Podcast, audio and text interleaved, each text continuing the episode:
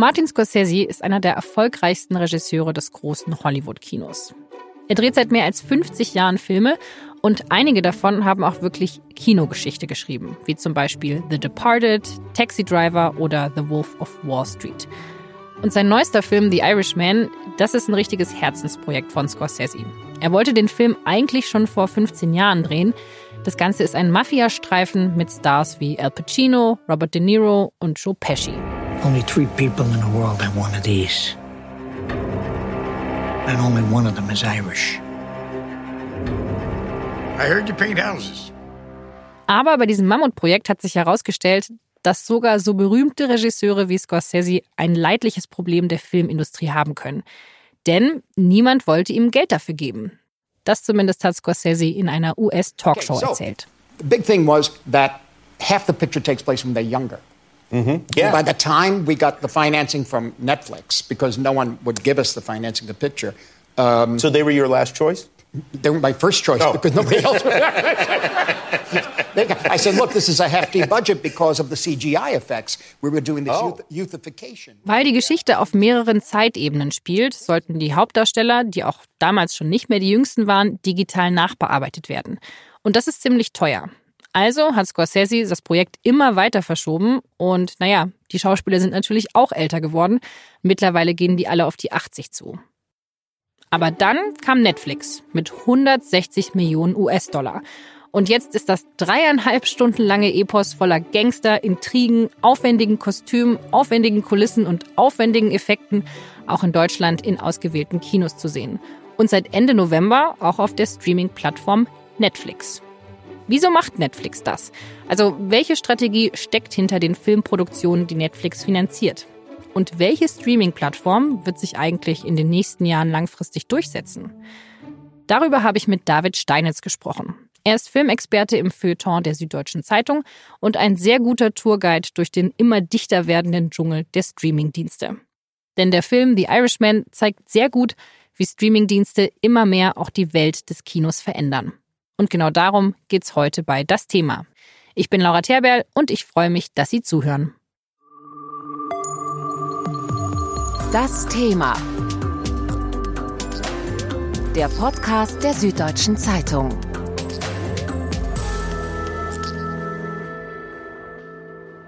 David, an dich die Frage, also wieso macht Netflix dann diesen teuren Film? Also wieso geben die so viel Geld aus, um The Irishman zu machen?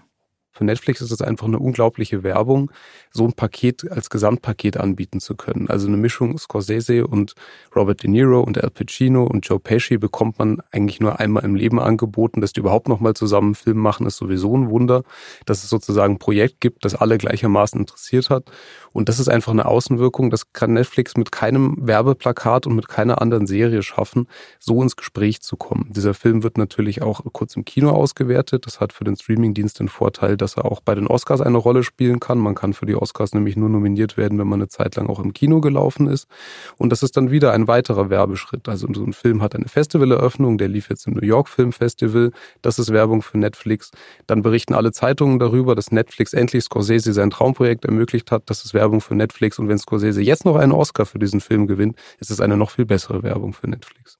Und wir sprechen auch drüber. Also die 160 Millionen sind jetzt nicht nur in den Content investiert, sondern eigentlich auch Content Marketing. Unbedingt. Hm. Aber wie finden denn das die Regisseure? Also wie findet Scorsese das? Ich meine, der lief jetzt ja nicht in so vielen Kinos und das ist ja schon noch was, was vielen Regisseuren oder Filmemachern wichtig ist. Wie sie es finden, kann man nicht hundertprozentig sagen, weil diese Regisseure natürlich auch nicht den Ast absägen wollen, auf dem sie gerade sitzen. Also sie können nicht einen Film für Netflix drehen und dann hinterher rumjammern, dass Netflix mit dem Film nicht das anstellt, was sie gerne für den Film gehabt hätten. Was schon immer mehr durchsickert, ist, dass diese versprochene Kinoauswertungsphase, mit der Netflix bislang alle großen Namen gelockt hat. Nicht nur Scorsese, sondern vorher auch Alfonso Cuarón, der Roma gemacht hat für Netflix zum Beispiel. Buenas noches, Claire. Buenas noches, oder auch Steven Soderbergh, der den Panama Papers Film für Netflix gemacht hat. Super truth of the world is that most games for someone to win. Well, someone has to lose. Was man schon so aus der Branche Rumoren hört, ist, dass die sagen, das haben wir uns anders vorgestellt, die hatten uns mehr versprochen. Die Frage ist, hätten diese Filme, wenn sie normal im Kino ausgewertet worden wären, so viele Zuschauer gehabt, wie sie auf Netflix jetzt haben können. Ich glaube, Regisseure, die lange fürs Kino gearbeitet haben, geben das nicht so gern zu, aber sie haben mittlerweile durch diese Streamingdienste eine deutlich größere Reichweite als vorher. Und die Kinoauswertung ist im Endeffekt einfach nur noch ein Marketinginstrument. Mehr nicht. Das muss man wissen, wenn man sich auf diese Streamingdienste einlässt. Das haben die ersten Experimente gezeigt. Und ich glaube auch, dass Scorsese im Kern klar war, auch wenn natürlich eher als alter Kinomann dann nochmal irgendwie so ein bisschen grummelt auf den Tisch hauen muss und sagen, hm, bisschen mehr wäre vielleicht schön gewesen. Aber wie ist es denn, kann ich denn wirklich 1A die Filme, die ich lange fürs Kino gemacht habe, dann auch für die Streamingdienste machen? Weil ich habe das Gefühl, dieser Film, der ist dreieinhalb Stunden lang und der ist ja schon ein bisschen langatmig. Also so wie man sich halt so einen langen Kinofilm vorstellt. Und den jetzt auf einer Streaming-Plattform. Passt das eigentlich so zusammen? Mm, ich denke schon, dass es zusammenpasst. Ich denke auch nicht, dass Scorsese das anders denkt, weil wenn man seine früheren Filme kennt, sieht man ja auch, dass da eine große Ähnlichkeit da ist. Äh, gerade bei dreieinhalb Stunden könnte man eigentlich auch fast schon sagen, das Ganze ist kein Spielfilm, sondern eine Miniserie. Warum nicht aufteilen und ich schaue es mir Montag, Mittwoch und Freitag in jeweils einem Drittel zusammen an. Das funktioniert beim Streaming, glaube ich, gar nicht so schlecht, denn äh, das ist ja ein Kinoformat, das es auch gar nicht so häufig gibt, dass Filme so lang sind. Filme sind oft über zwei Stunden, kratzen manchmal auch irgendwie so ein bisschen an der Drei-Stunden-Grenze, aber dreieinhalb Stunden ist so ein Brocken. Das gab es in Hollywood massenhaft mal in den 50er Jahren mit dem Monumentalfilm. Da musste extra eine Intermission, so ein Zwischenspiel eingefügt werden, damit alle mal pieseln gehen können. Also eigentlich ist gerade ein Projekt von dieser Opulenz dann wieder gar nicht so schlecht geeignet, um auch zu Hause ausgewertet zu werden und sich dann gemütlich auf der Couch anzuschauen. Hm. Aber hättest, würdest du sagen, der Film trägt auch wirklich die dreieinhalb Stunden oder hat sich der Netflix einfach nicht getraut, seinen äh, Top-Regisseur, den sie sich gerade an Land gezogen haben, ein bisschen mehr zu editieren und zu sagen, hey, also zweieinhalb Stunden wird jetzt auch reichen. Über Geschmack kann man natürlich streiten und vielleicht ist man da als, hat als Filmkritiker so eine etwas höhere Leidensakzeptanz als andere Zuschauer. Ich würde sagen, das trägt definitiv über die dreieinhalb Stunden, weil man diese sehr lange Vorgeschichte braucht um dann tatsächlich erleben zu können, was Scorsese mit diesen Figuren macht. Scorsese hat ja schon viele Mafia-Filme gedreht, das war immer irgendwie so diese Gangster-Erotik und das ist alles toll und Frauen und Glitzerkleidchen und Drinks und so weiter. Und all das pegelt er hier komplett runter und zeigt, was eigentlich passiert, wenn man so eine Karriere als Mafiosi lebt und dann ein alter Mann wird und immer älter wird und sich so das Grau des Alters über ein Leben legt. Das heißt, du würdest sagen, das Geld hat sich jetzt nicht nur marketingtechnisch gelohnt, sondern eben auch eine gute Investition, ihm äh, diesen Film machen zu lassen. Unbedingt. Also dieser Film ist ein Vermächtnis von gleich mehreren Hollywood-Legenden. Also man weiß nicht, wie viele Filme die noch drehen werden. Vielleicht wird Scorsese noch einige machen, vielleicht wird er noch zehn machen, vielleicht wird er noch zwei machen, aber das kostet Kraft und Zeit. Scorsese, alle Hauptdarsteller sind Mitte bis Ende 70. Al Pacino wird nächstes Jahr schon 80, wenn ich es richtig im Kopf habe. Und nochmal das in dieser Verbindung zu sehen, ich glaube, das ist das letzte Mal. Im Moment ist es also schon noch so, dass ein Regisseur wie Scorsese freie Hand bekommt. Glaubst du denn, dass es so bleiben wird? Oder könnte es nicht schon sein, dass sich die Plattformen irgendwann auch mehr inhaltlich einmischen und sich dadurch auch die Art, wie Filme gemacht werden, verändert? Die Goldrauschjahre, die wir so bis jetzt hatten, wo das überhaupt neu war, dass Streamingdienste Serien herstellen und Filme herstellen, da würde ich sagen, haben sie gar nicht bis fast gar nicht reingeredet, ganz einfach, weil sie die Leute sonst nicht bekommen hätten. Da war die Idee dahinter, dass man die Künstler sich mal komplett austoben lässt, ohne dass irgendwie zehn Fernsehredakteure oder Hollywood-Produzenten im Nacken sitzen und sagen, da brauchen wir noch eine Sexszene, da brauchen wir eine Explosion, da brauchen wir so und so.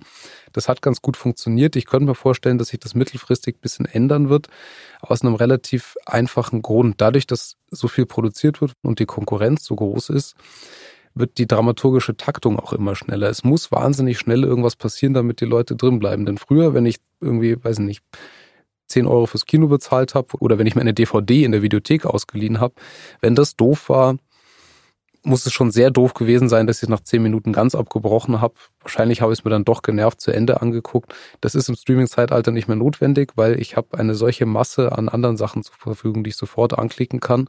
Sprich, es müssen alle Filme und Serien unglaublich um die Gunst der Zuschauer buhlen und das funktioniert natürlich in den ersten Minuten immer am schnellsten. Da muss irgendwas passieren, damit die Leute dranbleiben. Und ich bewundere immer noch Filmemacher, wo man die ersten zehn Minuten immer noch keine Ahnung hat, worum es geht, weil das sind meistens die Sachen, die mir dann am besten gefallen. Aber es gibt ja schon Leute, die schon in der alten Welt super erfolgreich waren, die davor tolle Filme gemacht haben. Also gibt es da nicht von welchen, die sagen, naja, also früher war doch alles viel besser? Ich weiß nicht, ob sie sagen, ob früher alles besser war, aber die widerstehen zumindest noch. Also ein Regisseur wie Tarantino, der dieses Jahr sehr erfolgreich Once Upon a Time in Hollywood ins Kino gebracht hat, einer der erfolgreichsten Filme seiner Karriere, wenn nicht sogar der erfolgreichste, der sagt, das ist nichts für mich, ich möchte Kino machen Der dreht ja sogar noch auf klassischem Filmmaterial. Gibt's auch noch. Absoluter Anachronismus. Solche Liebhaber gibt's noch. Sie sind in der Minderzahl. Sie haben allerdings große Unterstützung von bestimmten Vertretern von Filmfestivals, wo dieser Streit zwischen Kino und Streaming eigentlich das erste Mal ausgetragen wurde. Weil zum Beispiel die Macher in Cannes mittlerweile sagen, Netflix, die können machen, was sie wollen. Das ist uns auch wurscht, welche Stars die holen, Scorsese hin oder her. Wir zeigen Kinofilme. Das zieht kann relativ gnadenlos durch. Was dann passiert, ist, dass dann ein anderes großes Festival, es gibt ja drei große europäische Festivals, Cannes, Venedig und Berlin. Und Venedig hat gesagt, wunderbar, nehmen wir alles. Seitdem kommen alle Hollywood-Stars mit ihren Streaming-Filmen nach Venedig. Berlin ist da in so einer mittleren Position, auch so ein bisschen mehr pro Kino noch, aber das ist, glaube ich, ein Streit, der sich bald beilegen wird, weil die sich gegenseitig brauchen. Also Netflix möchte gern diesen Glamour den Festivals haben. Ich bin mir sicher, die Netflix-Leute würden wahnsinnig gern wieder nach Cannes, was einfach so das glamouröseste, schönste, luftigste, lockerste Filmfestival ist.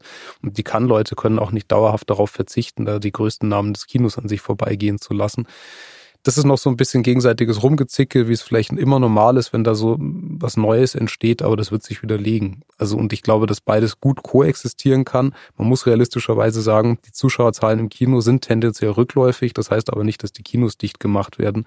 Es wird nur einfach eine Kunstform des Filmgenusses neben anderen sein. Also für Netflix ist The Irishman ein absolutes Leuchtturmprojekt und du hast auch vorher gesagt, wahrscheinlich erreicht der Film über Netflix mehr Leute als im Kino.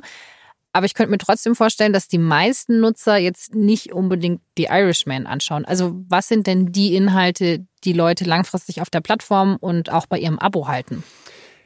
Das kann man nur vermuten, weil alle Streamingdienste, auch gerade Netflix, eine relativ strenge Politik hat, was Zahlen angeht. Beim Kino ist das relativ normal, dass Zahlen veröffentlicht werden. Man weiß, ziemlich schnell nach ein paar Tagen ist ein Film ein Hit, ist ein Film ein Flop, hat da ein Studio eine Bauchhandlung hingelegt oder nicht. Das weiß man bei Netflix eher nicht. Die veröffentlichen die Zahlen nicht.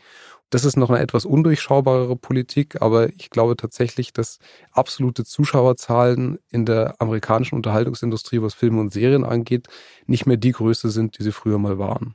Aber irgendeinen Anhaltspunkt muss es doch schon dafür geben, was die Leute gerne anschauen. Sie schauen definitiv an House of Cards. Diese Serie lief sehr lange. Das war ja das erste Serienprestigeprojekt, das Netflix gemacht hat. Damals haben sie unter anderem den Regisseur David Fincher geholt, um das Co. zu produzieren.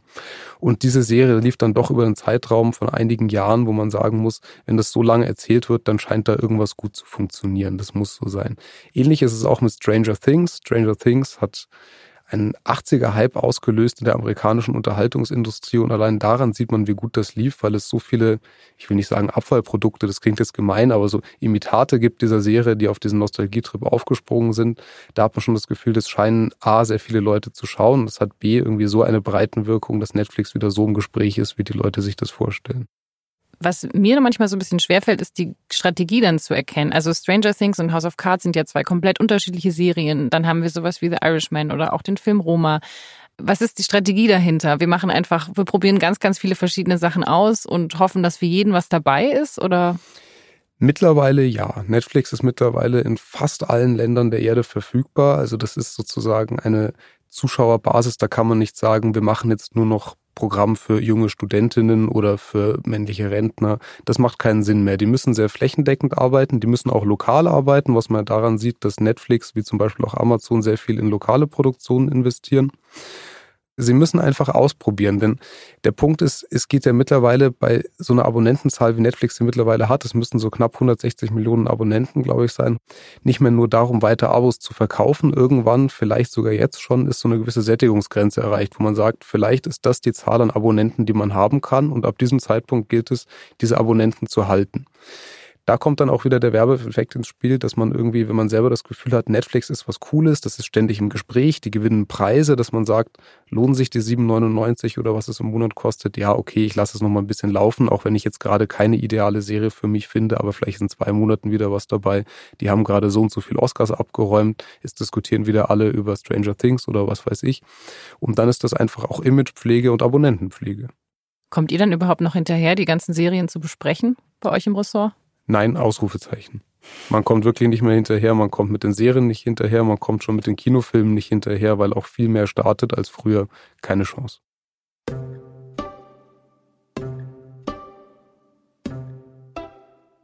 Netflix ist inzwischen aber nur ein Streaming-Anbieter von vielen. Es gibt daneben auch Hulu, HBO, Amazon Prime, Apple TV oder in Deutschland Sky und Join. Die Unterhaltungsindustrie verändert sich dadurch extrem. Es gibt immer mehr Anbieter und es gibt auch immer mehr Filme und Serien, zwischen denen sich der Kunde entscheiden muss. US-Medien verwenden dafür sogar schon den Begriff Krieg. Sie nennen es die Streaming Wars. Gekämpft wird um gute Inhalte und deshalb also auch um Regisseure wie Martin Scorsese und Schauspieler wie Robert De Niro. Hello? Is that Frank? Yes. Hi, Frank. This is Jimmy Hoffa. Gekämpft wird auch um Lizenzen. Das konnte man zum Beispiel vor kurzem bei der Serie Friends sehen. In Deutschland läuft die Sitcom schon nicht mehr auf Netflix wie früher, sondern bei Amazon Prime. Es geht in diesem Krieg also vor allem um die Aufmerksamkeit der Zuschauer. Und um diesen Krieg zu gewinnen, investieren die Plattformen unendlich viel Geld. Netflix zum Beispiel hat Schätzungen zufolge allein 2019 15 Milliarden Dollar in die Produktion und den Einkauf von Lizenzen gesteckt. Und jetzt gibt es den nächsten großen Konkurrent von Netflix, nämlich Disney Plus. Der Streaming-Anbieter wirbt mit der Fortsetzung des Blockbusters Avatar. Hi, Jim Cameron here. I wanted to make sure you heard the news that the first Avatar will be offered on Disney Plus the day it launches. Mit Disney-Klassikern wie Susi und Strolch. Being a street dog isn't so bad at all. Und mit The Mandalorian, einem Spin-off der Star Wars-Saga. Mandalorian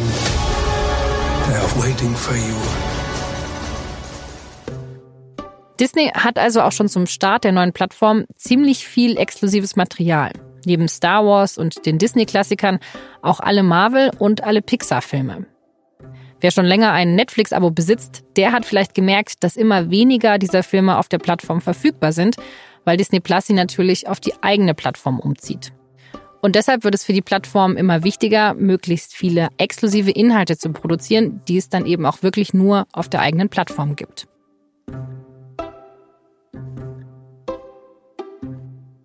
David, wir haben jetzt sehr viel über Netflix gesprochen. Jetzt gibt es ja noch ein paar andere Player, zum Beispiel Disney Plus. Ähm, wie würdest du jetzt sagen, Netflix-Strategie ist Zielgruppe ist alle? Ist da Disney Plus so anders oder was würde jetzt diese beiden Plattformen voneinander unterscheiden? Also ich würde sagen, langfristig ist das Ziel bei beiden schlicht und einfach Weltherrschaft.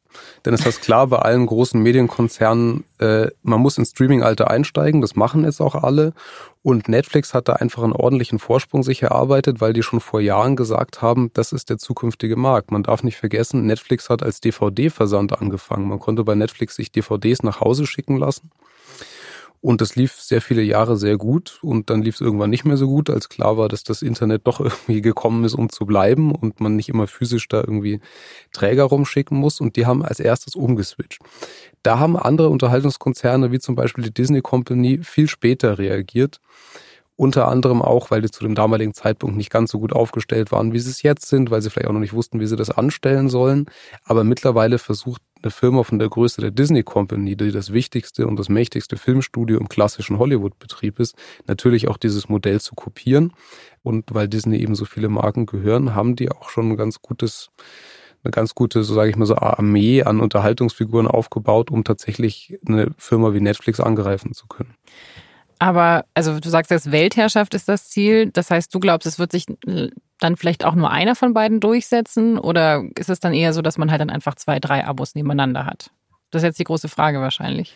Das ist die große Frage. Das kann, glaube ich, auch noch keiner der Firmenanalysten intern beurteilen, weil es das in dieser Form noch nicht gab. Es wird ein bisschen auch an der Preispolitik hängen. Disney versucht ja jetzt zu Beginn so einen Hauch günstiger als Netflix ins Rennen zu gehen. Mm, es könnte schon sein, dass zumindest zwei große koexistieren können. Es könnte aber auch sein, weil er nicht nur diese beiden mitmischen, sondern es noch so viele andere Wettbewerber gibt. Die Amazon Studios machen mit, Apple macht mittlerweile mit, Warner Brothers, eines der anderen großen Filmstudios, startet nächstes Jahr einen Streamingdienst. Äh, die werden meiner Meinung nach nicht alle überleben können, aus relativ pragmatischen Gründen. Irgendwann sagt man so ein bisschen, das Geld, das ich pro Monat für Streaming ausgeben möchte, ist erschöpft. Oder man sagt auch, Geld spielt es für mich vielleicht nicht eine Rolle, weil das Unterhaltung ist mir so wichtig, dass ich bereit bin, viel zu zahlen, aber ich habe keine Lust, mir 17 Passwörter zu merken und eine Stunde zu suchen, bis ich den Film finde auf der Plattform, wo er gerade zu haben ist. Und da könnte es sein, dass sich dann langfristig vielleicht tatsächlich so eine Art Meta-Anbieter durchsetzt, der sagt, im Paketpreis bekommst du bei mir alle zwei bis fünf großen wichtigen Streaming-Dienste für einen etwas günstigeren Rabattpreis. Und das ist ein Modell, das ich mir auch vorstellen könnte, dass sich allerdings die jeweils einzelnen Player, glaube ich, momentan noch nicht so richtig vorstellen können, weil die jetzt erstmal mit einem Konkurrenzmodell versuchen, sich da durchzusetzen und diese Streaming Wars, wie sie es nennen, zu gewinnen. Für mich klingt es jetzt so, für den Nutzer ist alles super, für die Regisseure ist es auch noch super, also eigentlich alles perfekt für die Filmbranche.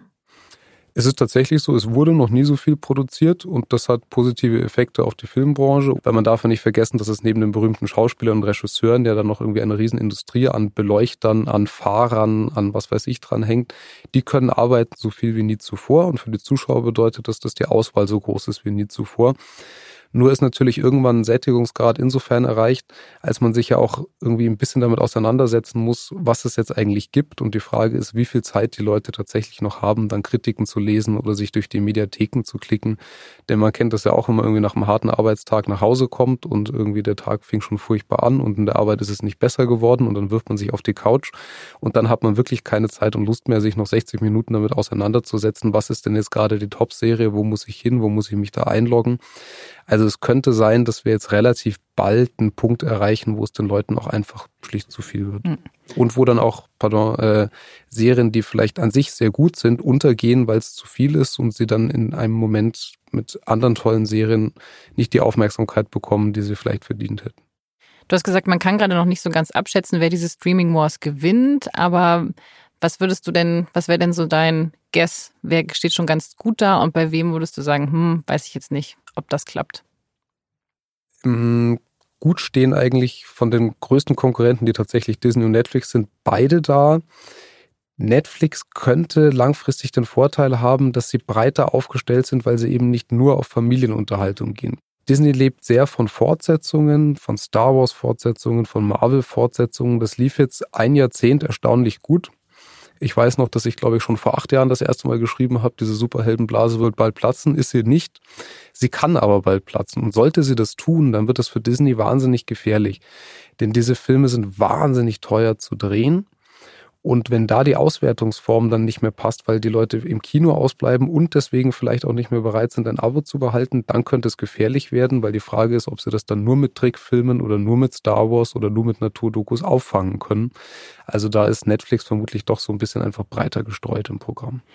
Ja, und die anderen Anbieter, Amazon Prime ähm, und Hulu, wen es da noch alles mhm. so gibt, Sky, äh, HBO, da muss man ein bisschen unterscheiden, was die jeweils so für sich als Zielsetzung haben. Amazon stellt Serien her, stellt Filme her, stellt auch gute Serien und Filme her, aber die machen das nicht, weil sie gerne gute Filme und Serien herstellen wollen, sondern die machen das, weil sie mehr Klopapier verkaufen wollen und mehr Bücher und mehr, was weiß ich, was es noch auf dieser Plattform zu verkaufen gibt. Deswegen, das weiß man auch aus Dokumenten, die mal irgendwie so rausgerutscht sind, obwohl sie nicht veröffentlicht werden sollten, rechnet Amazon auch nicht in absoluten Zuschauerzahlen, sondern in Zahlen, wie viele neue Abonnenten für seinen Prime-Service eine Serie generiert. Denn Prime-Kunden, das weiß man bei Amazon, bestellen grundsätzlich mehr Produkte. Ich rede jetzt nicht von Filmen, sondern von einem klassischen Versandmodell, das die haben. Und das ist das, was die eigentlich wollen. Die wollen Sachen verkaufen und für die ist das eine Form der Werbung, die interessant ist, für die sie aber lange, lange, lange nicht so viel Geld ausgeben, wie das jetzt äh, Disney oder Netflix tun. Bisschen ähnlich ist das bei Apple.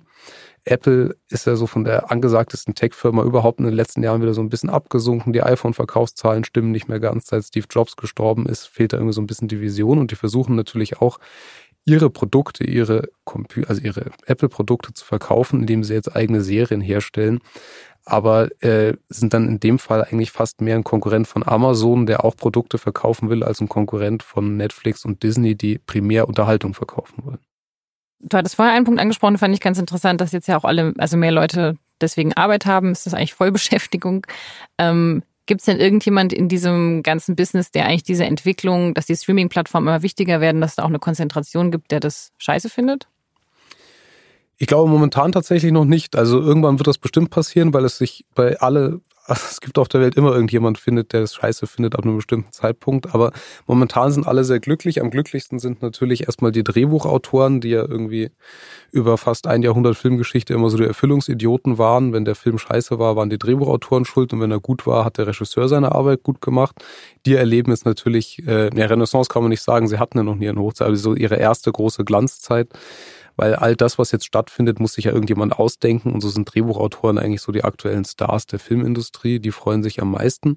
Aber es freuen sich wirklich auch alle Kameraassistenten, Cutter, Tonassistenten. Was knallvoll ist, sind die Synchronstudios, weil diese Massen an Serien müssen ja für all die Länder, in denen diese Streamingdienste aktiv sind, untertitelt werden, übersetzt werden.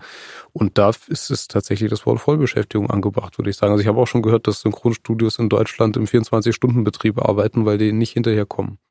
Aber wenn jetzt so viel, also wenn jetzt so viele Streaming-Plattformen guten Content haben wollen und es auch echt schwierig ist, gute Leute zu kriegen, weil Vollbeschäftigung herrscht, das heißt dann ja irgendwann, dass dann auch die Qualität leidet. Als allererstes heißt es, dass es immer teurer wird. Auch Sachen, die nicht aufwendig zu drehen sind, werden teurer, weil man sich in den äh, Honoraren, die man den Leuten zahlen muss, einfach überbieten muss. Und wenn dann auch noch die Streamingdienste untereinander anfangen, sich versuchen, die Talente wegzunehmen, die Künstler wegzunehmen, dann wird es einfach wahnsinnig, wahnsinnig teuer. Streaming-Plattformen übernehmen heute also auch die Arbeit der Filmstudios. Sie beauftragen die Produktionsfirmen und sie kümmern sich als eigene Filmverleiher um die Distribution. Und dadurch werden sie in der Filmindustrie natürlich auch immer mächtiger. Und auf diesen Trend will natürlich auch die deutsche Filmindustrie reagieren. Aber um mitzuhalten, braucht es dann natürlich auch exklusiven, teuer produzierten Content aus Deutschland. Und ein Beispiel dafür ist Babylon Berlin, die bislang teuerste deutsche Fernsehproduktion und teuerste nicht englischsprachige Serie überhaupt. Die ersten beiden Staffeln haben 40 Millionen Euro gekostet und deshalb musste die Serie auch von mehreren Firmen produziert werden, unter anderem von ARD und Sky. Und dahinter steckt ein enormer Aufwand. 180 Drehtage haben die ersten beiden Staffeln gebraucht. Es gab 300 verschiedene Locations und auch drei verschiedene Regisseure. Also an Babylon Berlin ist nichts, was irgendwie mit Routine zu tun hätte oder mit, äh, das habe ich ja schon mal gemacht. Das ist Tom Tikwa.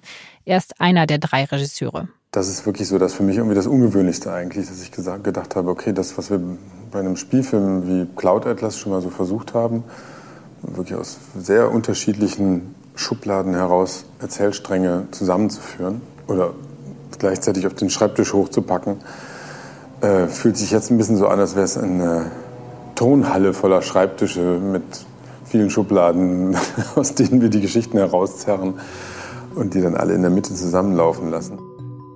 2020 soll die dritte Staffel von Babylon Berlin rauskommen. Der hohe Aufwand, der scheint sich also auszuzahlen. Ebenfalls auch sehr erfolgreich war Der Pass, eine deutsch-österreichische Serie über einen Serienmörder in den Alpen, auch von Sky produziert. Und mittlerweile produziert auch Netflix sehr viel deutschen Content. Dark war die erste deutsche Netflix-Serie, die hier entwickelt und produziert und gefilmt wurde.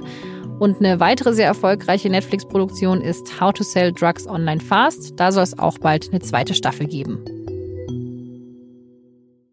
David, reden wir nochmal über Deutschland. Kannst du es eigentlich noch hören, wenn Leute sagen, dass es in Deutschland eh keine guten Serien und Filme gibt, sondern eben nur in den USA? Also sie sind definitiv nicht im Schnitt schlechter. Es gibt insgesamt weniger, das stimmt schon wegen der Masse, die produziert wird. Aber es gibt in Deutschland tolle Filmemacher und es gibt vor allem auch Filmemacher, die äh, bislang nicht so tolle Sachen gemacht haben, aber tolle Sachen in der Schublade hatten. Also man denke an die Leute, die für Sky die Serie Der Pass gemacht haben, die haben irgendwie auch vorher Neues vom Wichser mit Oliver Kalkofe gemacht. Das war jetzt so als Klamotte ganz okay, aber wahrscheinlich auch nicht das, was die sich als Traumprojekt vorgestellt haben. Und man sieht so an den Projekten, die jetzt umgesetzt werden von Leuten, die schon lange im Geschäft sind, dass man doch deutlich mehr machen kann heute und dass das die Qualität auch hochschraubt. Also es gibt diese Leute in Deutschland. Wir haben ein sehr gutes Filmhochschule-Ausbildungskonzept. Wir haben relativ viele Filmhochschulen und da kommen gute Leute auf den Markt. Die werden sich weiterhin nicht alle durchsetzen und nicht alle mit ihren Traumstoffen. Aber es wird besser. Es ist viel besser geworden. Du sagtest gerade, es wird jetzt alles unglaublich teuer. Das ist natürlich auch für die deutschen Anbieter ein Problem, wenn jetzt Netflix und Disney auch lokale Inhalte produzieren. Ähm, ja, dann kann man ja hier einfach irgendwann nicht mehr mitgehen, oder? Äh, nicht nur irgendwann, sondern man kann schon länger nicht mehr mitgehen. Also bei Netflix ist es ja tatsächlich Firmenpolitik, dass die momentan noch tief in den roten Zahlen sind, um alles Geld, was reinkommt, sofort wieder in neue Produktionen stecken zu können. Und da reden wir hier wirklich von Milliarden, mittlerweile im zweistelligen Milliardenbereich. Das sind Summen, da kann kein deutscher Anbieter mithalten. Da kann kein deutscher Anbieter sagen, wir stecken ein einzelnes Projekt weiß nicht, 160 Millionen Euro, wie es jetzt beim Irishman der Fall war oder bei Serien, die dann teilweise mittlerweile auch schon um die 100 Millionen Dollar kosten. Das funktioniert in Deutschland nur in Verbünden, wie man es zum Beispiel bei Babylon Berlin gesehen hat, wo ein Bezahlsender wie Sky mit einem öffentlich-rechtlichen Sender wie der ARD kooperiert.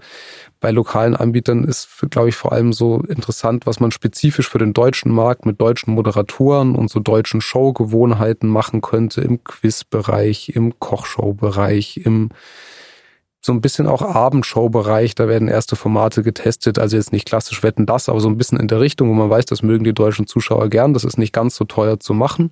Da können wir lokal noch ein bisschen mit abstauben, aber in der gleichen Liga wie Disney oder wie Netflix kann kein deutscher Anbieter mitspielen. Und was zahlt Netflix jetzt für eine Serie in Deutschland? Es ist schon so, dass man äh, heutzutage ab und an Serien finanziert bekommt, die 20, 30, 40 Millionen Euro kosten. Du hast vorher schon mal gesagt, ihr kommt überhaupt nicht mehr nach. Es gibt irgendwie zu viele Serien. Wie entscheidet ihr denn dann, welche Serien ihr besprecht in der SZ? Also welche man sich denn dann doch mal anschaut?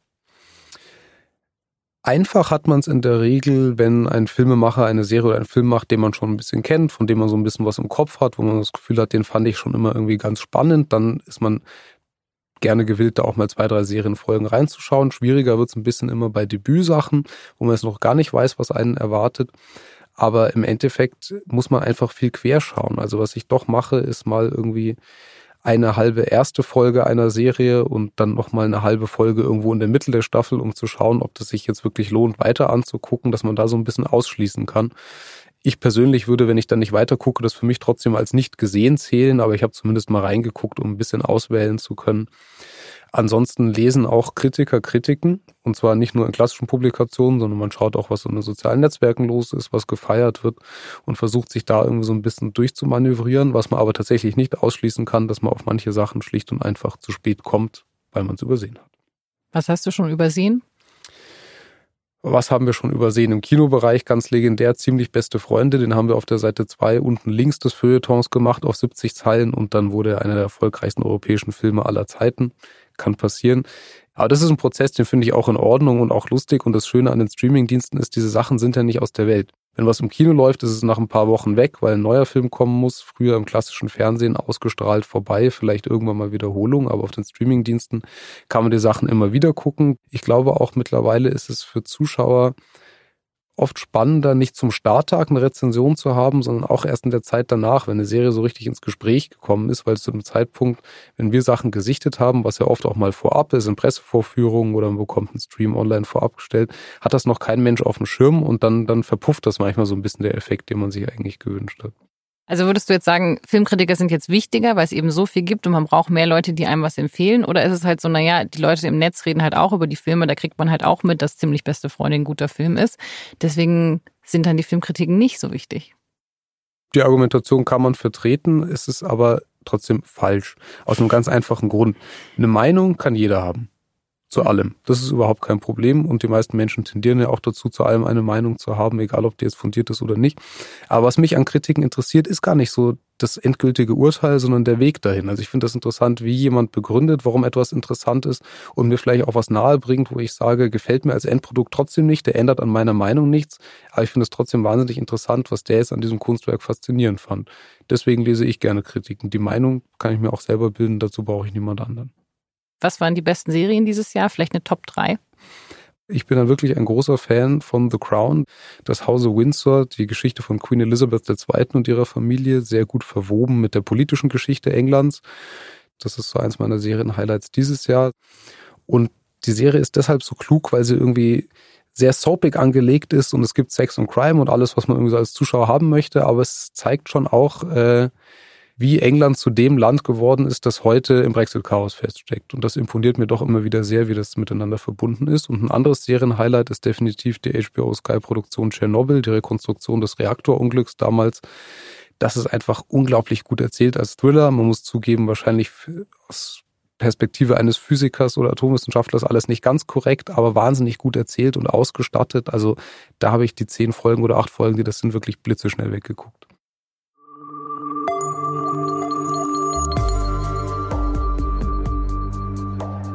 Das war David Steinitz mit jetzt nur zwei Serienempfehlungen. Aber das ist überhaupt kein Problem, weil die SZ empfiehlt natürlich regelmäßig die neuesten und besten Serien. Es gibt immer die Serien des Monats und es gibt auch eine Videokolumne, die heißt Stream. Vielleicht ist ja auch der ein oder andere Tipp für Sie dabei. Ich verlinke Ihnen die Serien des Monats Dezember in den Shownotes, genauso wie eine Videorezension von The Irishman von David Steinitz selbst. Die wichtigsten Fakten zu den Streaming Wars, die sind auch in einem QA im Medienteil der SZ erschienen und auch diesen Online-Text verlinke ich Ihnen in den Shownotes. Dieser Podcast wird produziert von Vincent Vitus Leitgeb und von mir, Laura Terberl. Redaktion und Produktion für diesen Podcast hat außerdem Theresa Parsdorfer gemacht, die Postproduktion und Aufnahme Carlo Sarski. Das war das Thema für diese Woche und auch für dieses Jahr. Ab nächster Woche legen wir eine kurze Weihnachtspause ein und hören uns dann hoffentlich wieder im neuen Jahr in 2020. Wenn Sie Themenvorschläge haben, womit wir uns im nächsten Jahr beschäftigen sollten, dann schreiben Sie uns doch eine E-Mail podcast.sz.de. Ganz herzlichen Dank fürs Zuhören, kommen Sie gut ins neue Jahr und ich freue mich, wenn Sie auch 2020 wieder dabei sind.